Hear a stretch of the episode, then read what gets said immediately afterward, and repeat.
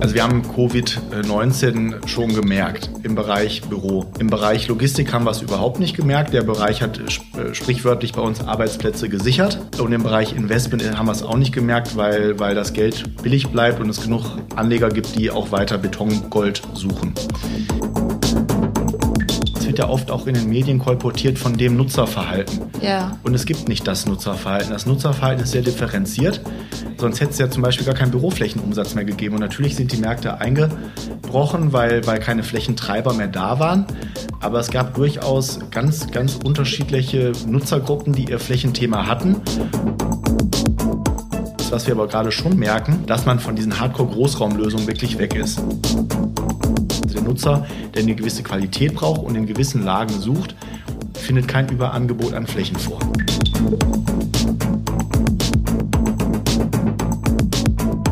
Das ist der Immobilieros-Podcast von Immocom. Jede Woche Helden, Geschichten und Abenteuer aus der Immobilienwelt mit Michael Rücker und Yvette Wagner.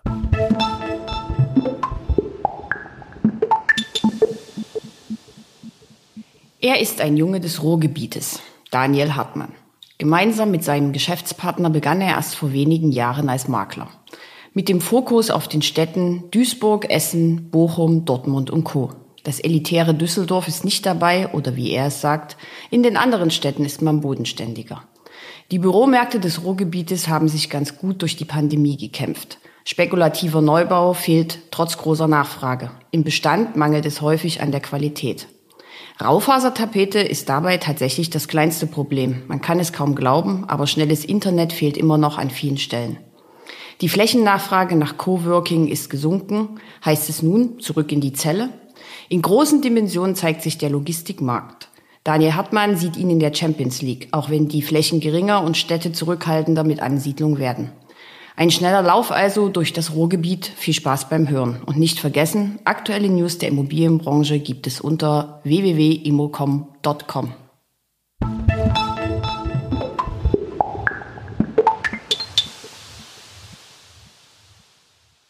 Ich sitze in einem schönen Büro in Essen. Mir gegenüber Daniel Hartmann von Ruhrreal. Ein Kind des Ruhrgebietes, habe ich gelesen vorher. Äh, was macht denn das Ruhrgebiet aus? Also aus meiner Sicht äh, in, in allererster Linie die Menschen, die hier leben, die Mentalität der Menschen, ähm, diese sehr pragmatisch anpackende Art und vor allem die, die herzliche und auch oft sehr direkte Art der, der Menschen hier. Das ist auf jeden Fall ein wichtiger Punkt, äh, den ich hier im Ruhrgebiet sehr begrüße. Okay. Äh, das Ruhrgebiet ist ja jetzt eine sehr, sehr große Region. Fünf Millionen, glaube ich, Einwohner. Ähm, hohe Schlagzahl, ihr seid Makler. Zu den Kennzahlen kommen wir gleich noch. Ähm, ich habe ja bewusst gesagt, Kind des Ruhrgebiets. Du kommst woher aus? Aus Duisburg. Aus Duisburg. Da habe ich von gelesen, eine eurer Pressemitteilungen ist überschrieben von Duisburg in die Welt. Echt jetzt? Wir kennen ja alle die schlechten Witze übers Ruhrgebiet. Also ich erlebe das auch immer mal wieder im Urlaub, wenn man dann im Urlaub ins Gespräch kommt mit dem demjenigen, der auf der Sonnenliege neben einem liegt und gefragt wird, wo kommst du denn her? Und ich dann sage, ja, ich komme aus dem Ruhrgebiet, dann kommen oft die mitleidsvollen Blicke. Und es gibt in der Tat noch die Menschen, die äh, ja vom Ruhrgebiet die, die dieses Bild haben. Äh, morgens wird die weiße Wäsche rausgehängt und abends ist sie schwarz. Dem ist aber nicht mehr so. Wir erleben ja gerade hier einen starken Industriewandel, der sich eigentlich die letzten Jahrzehnte schon immer mehr forciert hat. Und ähm, die schlechten Witze gibt's immer noch und auch die, ich sag mal, die Vorurteile, die definitiv da sind. Mm, aber ich kann sie weitestgehend nicht bestätigen. Na, im Dynamikranking von Immobilien Scout äh, sieht man ja, dass das Ruhrgebiet sich immer weiter nach vorn robbt.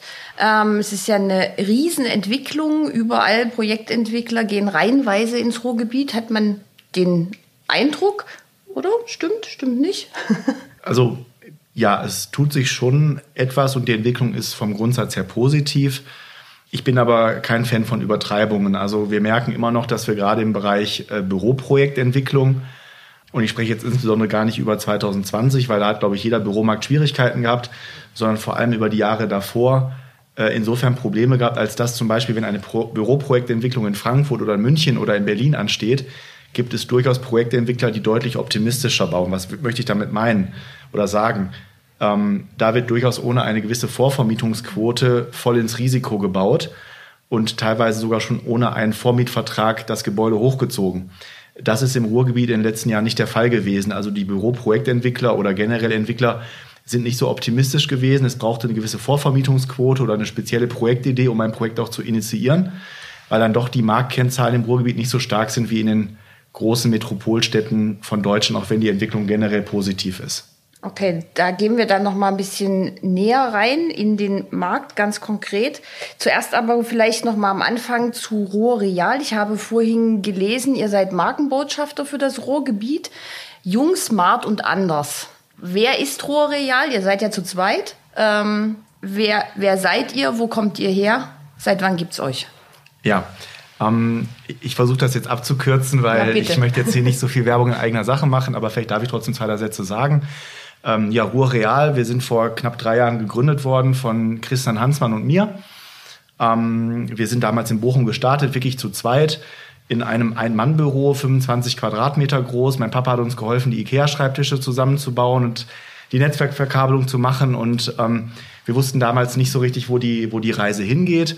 Ähm, wir haben seinerzeit gesagt, wir starten mit der klassischen Bürovermietung.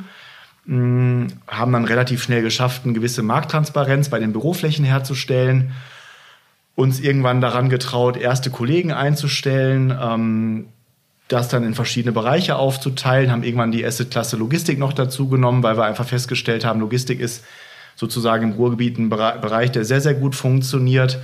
Haben dann sukzessive noch den Investmentbereich dazu genommen und sind dann irgendwann von Bochum aus diesem kleinen Büro, das dann irgendwann auch aus allen Nähten geplatzt ist, wir saßen immer mit, mit acht Leuten auf gefühlt 60 Quadratmetern. Dann Ende 2020, nee, Entschuldigung, Ende 2019, dann nach Essen gezogen, ähm, hier in die Kranachhöfe, wo du gerade auch sitzt. Und sind jetzt heute 14 ja, Kolleginnen und Kollegen, die sich dem Thema Gewerbeimmobilienvermarktung im Ruhrgebiet verschrieben haben. Okay, kannst du noch eine Kennzahl nennen? Vermietete Quadratmeter Büro? Also im letzten Jahr ist jetzt vielleicht natürlich wieder nicht repräsentativ, aber ja, also ähm, ich würde sagen, wir haben äh, also letztes Jahr, äh, weil das ist eigentlich ein positiver Bereich bei uns gewesen, äh, der Bereich Investment, da konnten wir circa für 28 Millionen Euro Objekte vermitteln, also vom Umsatzvolumen äh, vermittelte, vermittelte, vermittelte Kaufpreise sozusagen. Ähm, was den Hallenflächenbereich anbelangt, haben wir rund 250.000 Quadratmeter Hallenfläche im gesamten Ruhrgebiet vermittelt, also Mietverträge vermittelt. Und der Bereich Büro ist bei uns, muss ich fairerweise dazu sagen, gar nicht so stark eingebrochen, weil wir ja sehr diversifiziert über das gesamte Ruhrgebiet aktiv sind. Da haben wir circa 50.000 Quadratmeter Bürofläche vermittelt. Okay. Äh, normalerweise ist es ja so, dass ein Makler eine Stadt hat und in der kennt er jedes Haus und jeden Konkurrenten. Das Ruhrgebiet sind ja nun sehr, sehr viele Städte. Ähm, diversifiziert, hast du gerade selber schon gesagt. Wie, wie geht denn das? Also hast du jetzt hier für jede Stadt einen Mitarbeiter oder wie stelle ich mir das vor? Als wir damals gestartet sind, haben wir uns auch gefragt, wie wollen wir uns eigentlich aufstellen und ist zum Beispiel Düsseldorf ein Thema für uns. Da haben wir ganz klar gesagt, nein, wir konzentrieren uns auf die Metropole Ruhr, die wir als eine, ja, man kann fast schon sagen, Stadt, als eine Gemeinde begreifen. Vom Grundsatz her konzentrieren wir uns auf die großen Ruhrgebietsstädte, also Duisburg, Essen, Bochum, Dortmund. Mhm aber natürlich auch die Anrainerstädte. Also da gehört für mich zum Beispiel Mühlheim an der Ruhr zu, Bottrop, ähm, Gelsenkirchen, also die etwas kleineren Städte, wo aber trotzdem Logistik und auch Büroflächenumsatz getätigt wird. Und wir haben da so ein bisschen dieses Bürgermeistermodell. Also wir haben einen Kollegen, der sich, äh, lach jetzt bitte nicht, ähm, wenn du ein bisschen fußballaffin bist, der sich zum einen um Dortmund kümmert, aber gleichzeitig auch um Gelsenkirchen. Ähm, es funktioniert aber gut. Ähm, es gibt einen Kollegen, der macht bei uns schwerpunktmäßig den Büromarkt in Essen. Ähm, und wir haben immer äh, das Gefühl, dass es ganz gut ist, für die unterschiedlichen Marktteilnehmer, sei es jetzt Nutzer und sei es auch Eigentümer, ein Gesicht für eine Stadt oder auch für zwei Städte zu haben. Dann identifiziert sich der Kollege mit der jeweiligen Stadt, baut sich da auch ja, ein Netzwerk auf, äh, Geschäftskontakte oder Geschäftspartner auf. Und so haben wir immer einen speziellen Ansprechpartner, der sehr, sehr tief auch in den Märkten drin ist. Ähm, das ist jetzt nie dogmatisch. Also man kann auch intern auch mal eine andere Stadt betreuen oder mit einer Kundenidee auf einen Kollegen zugehen. Aber wir haben schon gerne diese Zuständigkeiten. Ah, okay, gut. Dann äh, kommen wir jetzt mal die Pandemie. Wir müssen sie thematisieren. Äh, wir haben es gerade schon mal angeschnitten. Büro macht ihr auch. Ähm, ich würde mal ein bisschen über, über den Büromarkt äh, sprechen. Frankfurt beutelt es sehr schwer, Berlin nicht so sehr. Die haben noch relativ gute Kennzahlen am Jahresende reingeholt. Ähm, und Berlin wird ja auch weiterhin hohes Potenzial nachgesagt. Wie sieht's denn hier aus? Wie ist es, ist es eingebrochen? Ist es einfach so weitergegangen? Also wir haben Covid-19 schon gemerkt im Bereich Büro. Im Bereich Logistik haben wir es überhaupt nicht gemerkt. Der Bereich hat äh, sprichwörtlich bei uns Arbeitsplätze gesichert. Und im Bereich Investment haben wir es auch nicht gemerkt, weil, weil das Geld billig bleibt und es genug Anleger gibt, die auch weiter Betongold suchen. Im Büro haben wir es in Summe schon etwas gemerkt. Also äh, das Ruhrgebiet ist ja auch äh, in Teilen Heimat vieler Konzerne, also MDAX und auch DAX-Unternehmen. Und die stellen sich so wie viele Konzerne deutschlandweit so auf, dass sie sagen, Büro ist und bleibt für uns ein wichtiges Thema.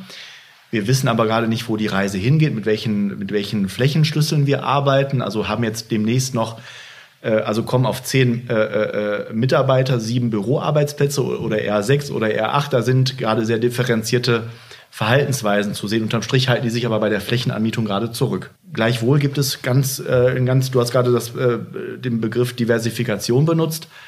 Es gibt ein sehr diversifiziertes Mieterverhalten. Die deutsche Wirtschaft ist ja nicht nur MDAX und DAX-Unternehmen. Äh, gerade das Ruhrgebiet ist ja auch Heimat vieler sehr erfolgreicher mittelständische Unternehmen oder auch Unternehmer. Und da gibt es ähm, Nutzer, die sagen, ich möchte weiter für jeden Kollegen, für jeden Mitarbeiter einen Büroarbeitsplatz haben. Da gibt es Unternehmen, die sagen, okay, mit, mit Homeoffice ist es ganz gut, dass das Thema, das Thema Homeoffice jetzt nach vorne getrieben hat, aber gleichwohl möchten wir eine weiter eine coole, moderne Bürofläche haben, um auch eine Repräsentanz zu haben, um auch eine Möglichkeit zu bieten, für Kollegen Kommunikation zu betreiben, äh, plus die ganzen Vorteile, die das, mit, die das Büro mit sich bringt. Und dann gibt es natürlich auch die Nutzer, die sich gerade stark zurückhalten, weil sie einfach wirtschaftliche Probleme haben und sagen, wir, wir versuchen gerade äh, ja, unseren Hintern zu retten, um auch weiter als Unternehmen bestehen zu können. Wir haben gerade ganz viele Themen, aber nicht das Thema Bürofläche. Also es ist ausge also es ist ein sehr differenziertes Mieterbild. Ich habe äh, und da ich will nicht sagen, da ärgere ich mich drüber, aber es wird ja oft auch in den Medien kolportiert von dem Nutzerverhalten. Ja. Und es gibt nicht das Nutzerverhalten. Das Nutzerverhalten ist sehr differenziert. Sonst hätte es ja zum Beispiel gar keinen Büroflächenumsatz mehr gegeben. Und natürlich sind die Märkte eingebrochen, weil weil keine Flächentreiber mehr da waren. Aber es gab durchaus ganz, ganz unterschiedliche Nutzergruppen, die ihr Flächenthema hatten und die sich auch trotzdem ihrem Büroflächenabschluss gewidmet haben, auch im vergangenen Jahr. Und was wir unterm Strich schon von, ich sag mal, Konzernentscheidern in der Immobilienwirtschaft hören, aber auch von den Mittelständlern, dass man gerne weiter Bürofläche haben möchte und man auch nicht darauf verzichten möchte, aber man nicht genau weiß, wie man in Zukunft sitzen wird. Jetzt haben wir ja ähm, mit diesen Open Spaces und mit den V-Works und wie sie alle heißen, äh, ja einen sehr, sehr starken Hype gehabt. Das ging sehr, sehr durch die Decke, muss man mhm. schon ähm, sagen. Vielleicht weiß ich jetzt nicht so genau, wie es hier im Ruhrgebiet ist, aber auf jeden Fall in den großen Metropolen auch. Wie sieht es denn mit Open Spaces aus? Ist das noch beliebt oder gibt es jetzt schon die ersten, also ich glaube, ich habe sowas bei euch gelesen, dass äh, ihr einige habt, die sagen, wow, ich will meine Zelle zurück? Also wir haben das gerade zum Beginn der Pandemie ähm, erlebt und auch teilweise Abschlüsse begleitet, wo Nutzer, die etwas offener saßen, bewusst gesagt haben, wir überdenken jetzt unser Raumprofil, wir wollen eher in die klassische Zellenstruktur zurück, mm, weil dieses Thema Covid-19 auch damals sehr neu war. Und was wir momentan schon feststellen, also dieses Thema hat sich aber jetzt nicht so intensiv durchgesetzt, was wir aber gerade schon merken, dass man von diesen Hardcore Großraum oder auch ähm, ja, von diesen Hardcore-Großraumlösungen wirklich weg ist.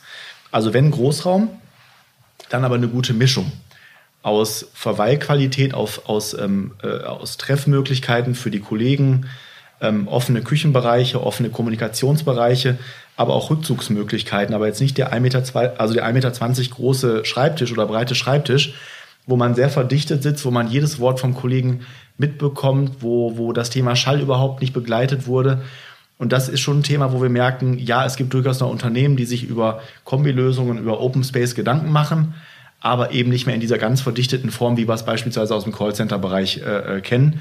Wir haben zum Beispiel auch Nutzer aus dem Callcenter-Bereich, gerade aus dem Inbounding-Bereich, die sich da ganz kreative Konzepte überlegen und so wie die vor fünf Jahren saßen, so sitzen die einfach nicht mehr. Also man versucht schon deutlich mehr Abstand halten, äh, Abstand zu halten, aber das fand ich war generell schon ein Thema oder ein Trend der letzten zwei, drei Jahre, wenn man über mobile, offene Konzepte nachdenkt, dann einfach nicht mehr so verdichtet zu sitzen. Und natürlich gab es auch die Beispiele, gerade während Beginn der Pandemie, wo sich Nutzer eher Richtung Zelle orientiert haben. Ähm, das ist aber aus meiner Sicht jetzt noch nicht so intensiv zu Ende gedacht. Und wir wissen auch noch nicht, das ist ja ein Blick in die Glaskugel, wie sich äh, dieses Nutzerverhalten in den nächsten ein, zwei Jahren widerspiegelt. Denn die Immobilienwirtschaft ist ja auch träge. Jemand, der sich heute verändern möchte und sagt, ich habe jetzt den Bedarf, mich ganz anders zu setzen, aber noch drei Jahre Laufzeit hat und gar nicht so schnell aus seinem Mietvertrag äh, rauskommt oder auch kein Eigentümer, der jetzt gerade investitionsfreudig ist, weil er sagt, ich habe noch drei Jahre Vertrag, warum soll er dem die Situation ändern?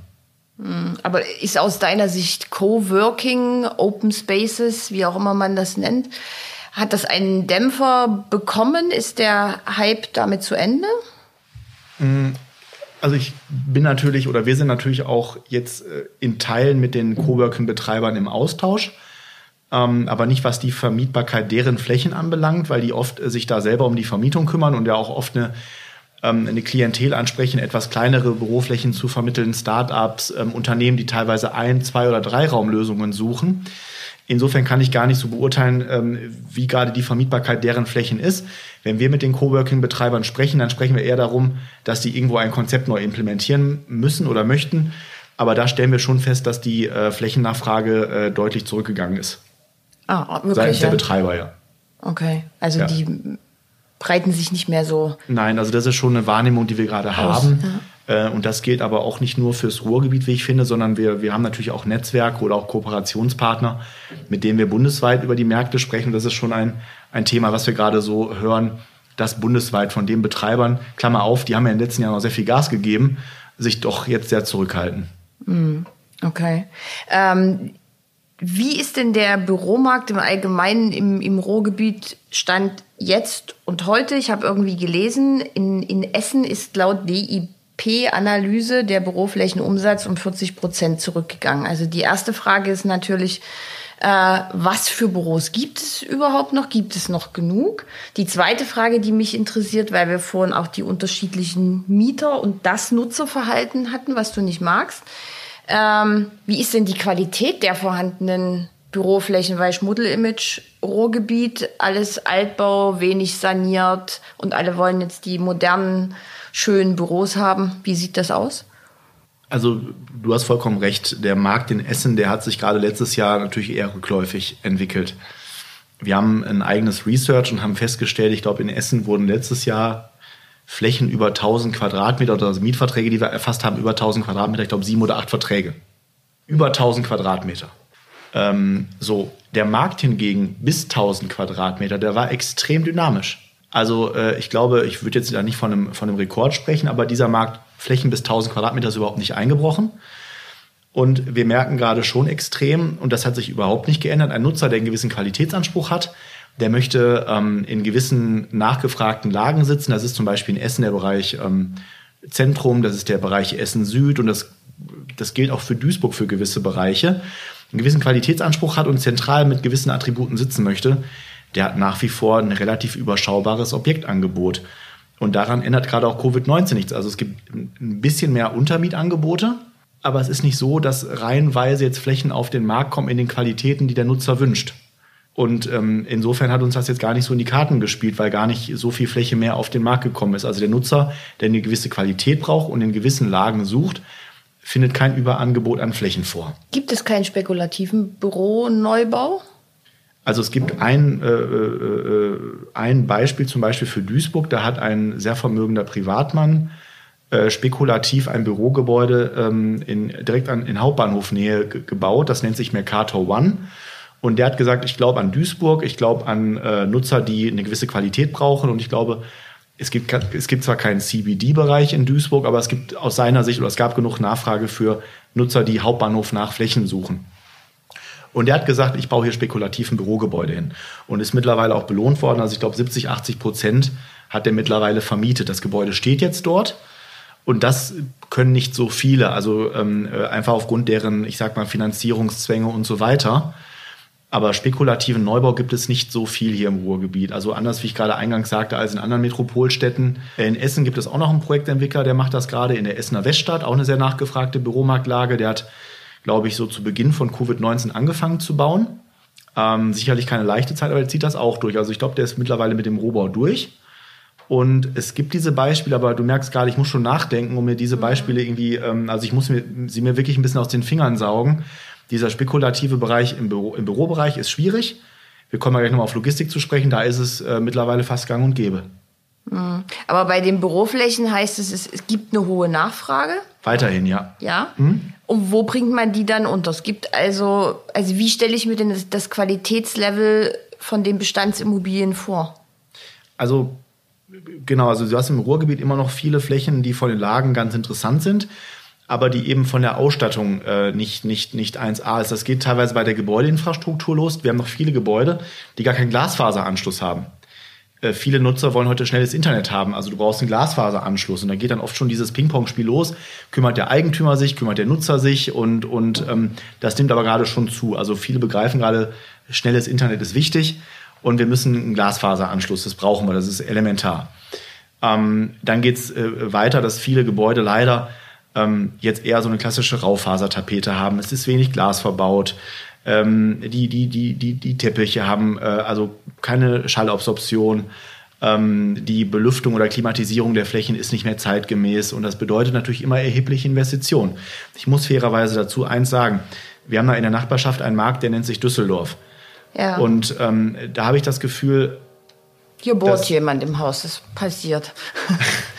ähm, der Markt in Düsseldorf, äh, da hat der Nutzer oder das Nutzerklientel in der großen Mehrheit nochmal andere Qualitätsansprüche als zum Beispiel in Ruhrgebietsmärkten. Ähm, also da wird wirklich erwartet, dass deutlich mehr Glas, also sogenannte Glassegel verbaut werden, dass mehr Glastüren vorhanden sind, dass die Wände eben, um dir ein einfaches Beispiel mal zu geben, dass die Wände nicht äh, die Raufasertapete sind, sondern dass die Wand glatt, glatt verputzt ist, äh, dass es der Teppich ist, der eben nochmal 10 Euro mehr pro Quadratmeter kostet und das, das Anspruchsverhalten der Nutzer in Düsseldorf ist einfach nochmal ein anderes als in, im, im, im Ruhrgebiet. Also im Ruhrgebiet ist man ein bisschen bescheidener?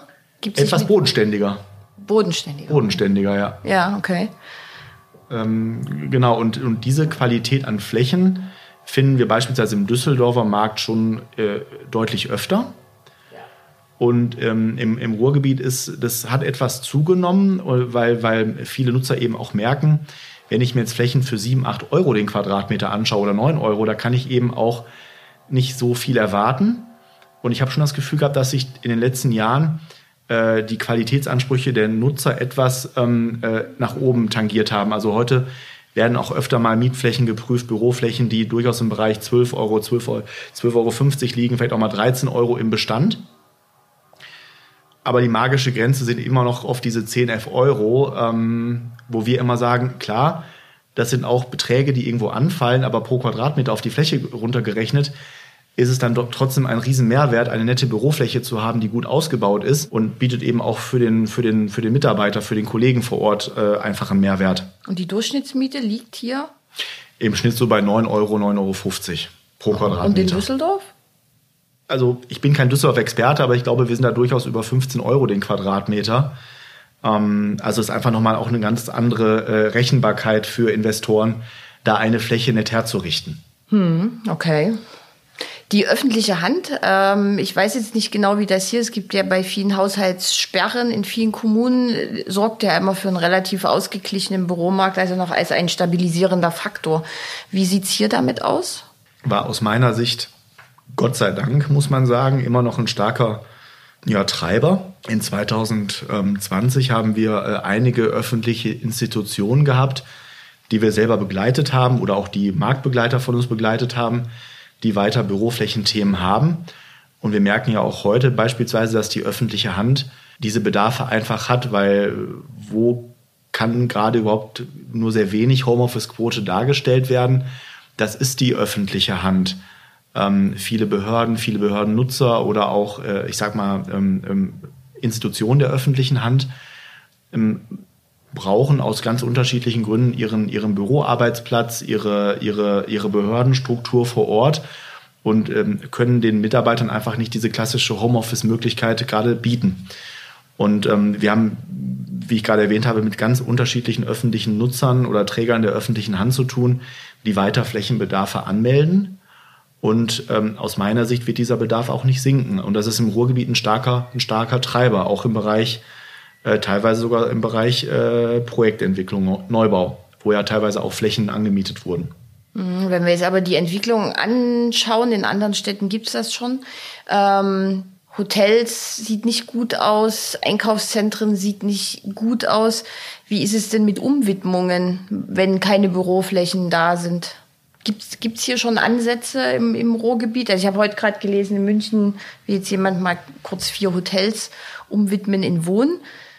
Also Hotels, ähm, fand ich, hatte das Ruhrgebiet in den letzten Jahren immer Nachholbedarf. Also ja. die Hotels, die jetzt so entstanden sind in Dortmund, in Essen oder auch in Mülheim an der Ruhr und auch einigen anderen Ruhrgebietsstädten, haben aus meiner Sicht, Klammer auf, ich bin kein Hotelexperte, Klammer zu, mhm. schon ihre Daseinsberechtigung, weil ähm, gerade wenn Messen in Düsseldorf oder in Essen stattfinden oder stattfanden, ähm, dann hatte ich immer das Gefühl, dass die Hotels sehr gut gebucht waren. Auch viele Geschäftsreisen das immer mehr angenommen haben, dieses Angebot.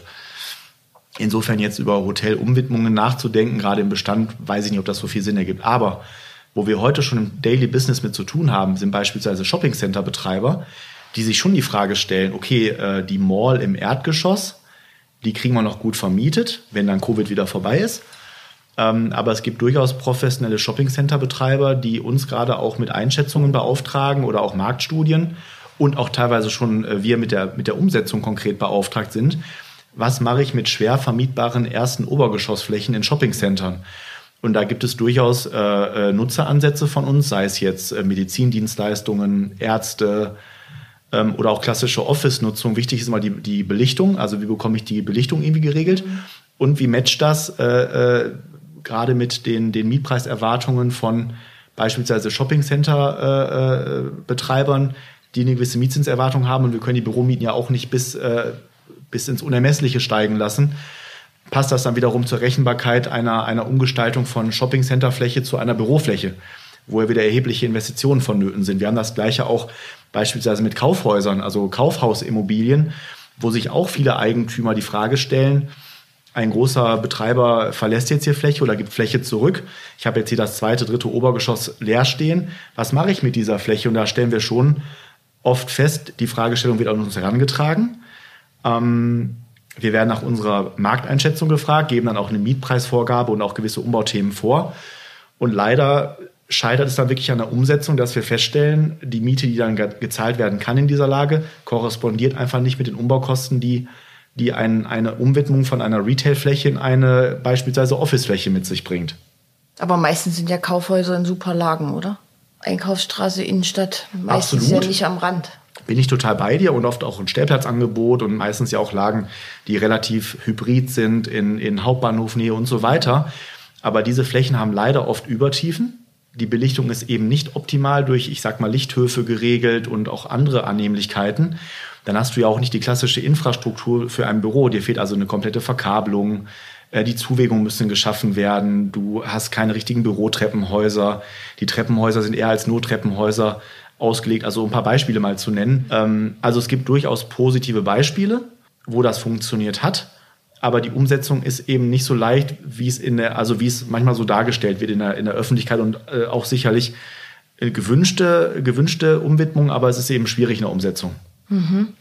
Apropos positiv, kommen wir mal noch kurz zur Logistik, weil äh, ihr macht auch Logistik und Logistik ist der Gewinner des letzten Jahres. Wie sieht denn, wie ordnet sich das Ruhrgebiet ein? Bestimmt auch mit Plus, Plus, Plus. Also ich habe mir gerade nochmal eine aktuelle Zahl gezogen aus unserem Research. Und, äh, sorry, das war jetzt gerade der Tisch. Nicht schlimm. ähm, und habe nochmal festgestellt, dass das Ruhrgebiet, was, äh, der, was den Flächenumsatz im Bereich vermittelte Logistikfläche anbelangt, der absolute Spitzenreiter in Deutschland ist. Also ich habe mir das gerade nochmal angeschaut. Wir, wir haben dort äh, einen Flächenumsatz von 862.000 Quadratmetern. Äh, da spielen wir in der absoluten Champions League, was die Logistikumsätze in Deutschland anbelangt. Und ähm, wir erleben das gerade auch. Wir hatten ja gerade den spekulativen Neubaubereich angesprochen. Ja.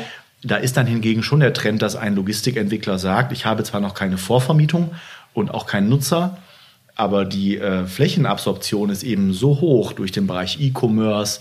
China ist ein Treiber, der ganze Onlinehandel und auch teilweise Produktion und auch artverwandte Branchen, dass es sich da wirklich lohnt, ins Risiko zu gehen und eine, eine Halle, eine moderne Hallenflächenausgestaltung äh, vorzunehmen. Mhm. Ähm, also E-Commerce, also die üblichen Treiber, das Ruhrgebiet ist ja auch verkehrstechnisch extrem gut gelegen. Gibt es denn hier noch viele Flächen, weil Berlin rutscht ja jetzt zum Beispiel schon immer mehr nach außen. Leipzig wird jetzt auch zum Beispiel sehr eng, Erfurter Kreuz auch mhm. nicht mehr so viel da. Wie, wie, viel Kapazität hat denn das Ruhrgebiet noch? Also wir merken schon, dass äh, in den Kern Ruhrgebietstädten, ähm, da wird die Luft schon dünner. Und ich habe auch teilweise das Gefühl, auch wenn da noch ähm, so zwei, drei Projekte auch größerer Natur in der Pipeline sind, dass Städte das durchaus äh, kritisch sehen. Denn man muss ja auch offen und ehrlich sagen, auf der einen Seite äh, ist es schön, dass Logistik und auch Produktionsflächen weiter entstehen. Aber gerade im Logistikbereich sprechen wir natürlich auch leider oft über Arbeitsplätze, die eher ähm, nicht so gut bezahlt sind. Ähm, auch fällt auch nicht in, in, im, im Überfluss die Arbeitsplätze sind, die eine Kommune gerne geschaffen wissen möchte. Äh, plus das ganze Verkehrsaufkommen, die äh, Umweltthematik und so weiter. Insofern merken wir schon, dass es in den Kernruhrgebietstädten da eher, ich würde mal sagen, von der Tendenz eine leichte Zurückhaltung gibt. Ähm, aber das Ruhrgebiet ist ja relativ groß. Wir haben ja sehr, sehr viele Kreise und Städte und Gemeinden. Und da gibt es ja auch viele Städte und Gemeinden, die immer noch eine sehr gute Autobahnanbindung haben, die teilweise eine Einwohnerzahl von 5, 10 oder 15.000 Einwohnern haben und wo es noch durchaus Möglichkeiten gibt, in der Nähe von Duisburg, in der Nähe von Essen, in der Nähe von Dortmund Entwicklung voranzutreiben. Und das lassen sich dann auch die Anwohner, Einwohner gefallen. Das ist ja so ein, so ein Trend, ne, dass man sagt, es ist schön, dass Arbeitsplätze geschaffen werden, dass hier sich jemand ansiedelt, aber bitte um Gottes Willen nicht vor meiner Haustür. Ähm, erlebt ihr sowas auch? Oder ist das eher Ruhrgebiet untypisch? Das erleben wir hin und wieder, aber jetzt nicht in der Intensität, wie das jetzt gerade angedeutet wurde. Ähm, weil gerade wenn es da beispielsweise um sehr große Grundstücksarrondierungen geht, ich spreche jetzt wirklich von mehreren tausend, äh, von, von vielen Hektar, dann überlegt man natürlich jetzt, äh, dass der Grundstücksteil, der vielleicht eher in dem Bereich, äh, also in, in, in, in die Nähe einer Wohnbebauung äh, ausgerichtet ist, dass man da vielleicht über, über ähm, ja, Gebäudeteile nachdenkt, die vielleicht nicht so viel Emissionen mit sich bringen, nicht so viel Lautstärke und so weiter und dann auf äh, Gebäudeabschnitte oder Grundstücksabschnitte zielt, äh, die eher Richtung Autobahn liegen, dass man da beispielsweise an die Hallen baut oder die Verkehrsinfrastruktur für baut. Ähm, aber dass wir jetzt wirklich bei aktuellen Pro äh, Projekten, die wir so betreuen, da Probleme mit der Bevölkerung etc. haben, erlebe ich nicht, weil die Grundstücke dann teilweise originär schon diese diese, diese äh, Problematik mit der Bevölkerung nicht mitbringen, weil man nicht klassischerweise in so typischen Wohngebieten liegt. Mhm. Jetzt haben wir ja viel über spekulativen Neubau gesprochen. Was ist denn mit Bestand? Also Brownfield war jetzt in den letzten zwei Jahren auch immer so ein, so ein Schlagwort, was immer benutzt wurde. Wie ja. sieht's denn damit aus? Es gibt ja immer noch im Ruhrgebiet einige Zechengelände, die ähm, ja, teilweise sehr erfolgreich umgenutzt wurden in Richtung Gewerbe, in Richtung auch Wohnen. Es gibt aber immer noch ähm, alte Produktions- und auch Zechengelände, die immer noch brach liegen, ähm, die auch über, über Jahrzehnte jetzt auch nicht mehr angefasst wurden. Und da sehe ich durchaus noch Potenziale für Quartiersentwicklungen, für Neubaubüro, für Neubauwohnen oder auch für Lagerlogistik und Produktionsnutzung, je nachdem, wo sie gerade liegen. Also da sehe ich schon Potenziale.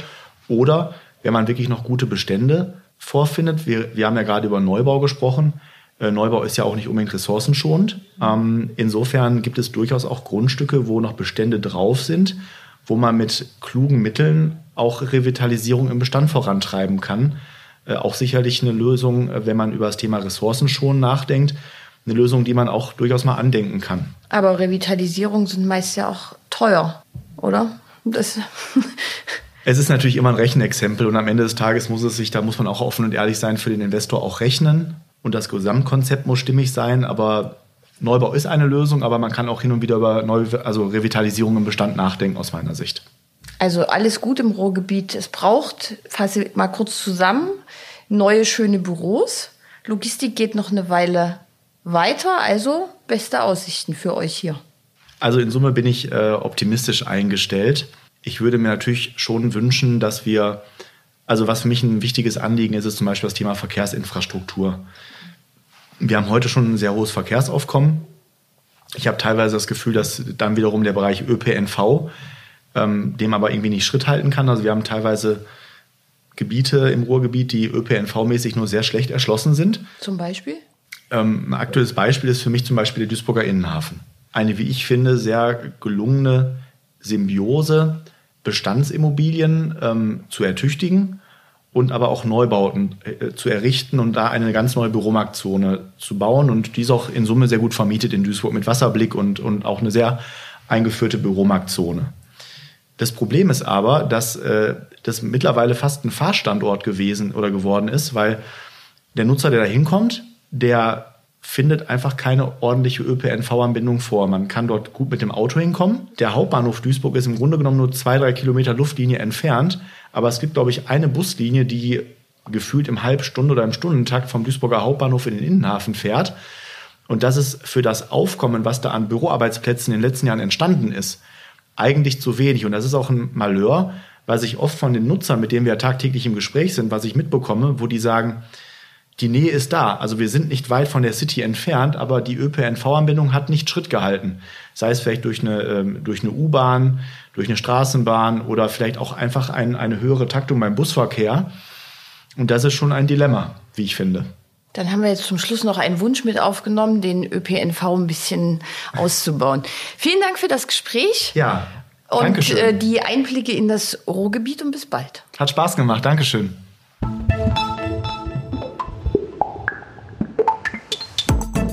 Das war der Immobilieros Podcast.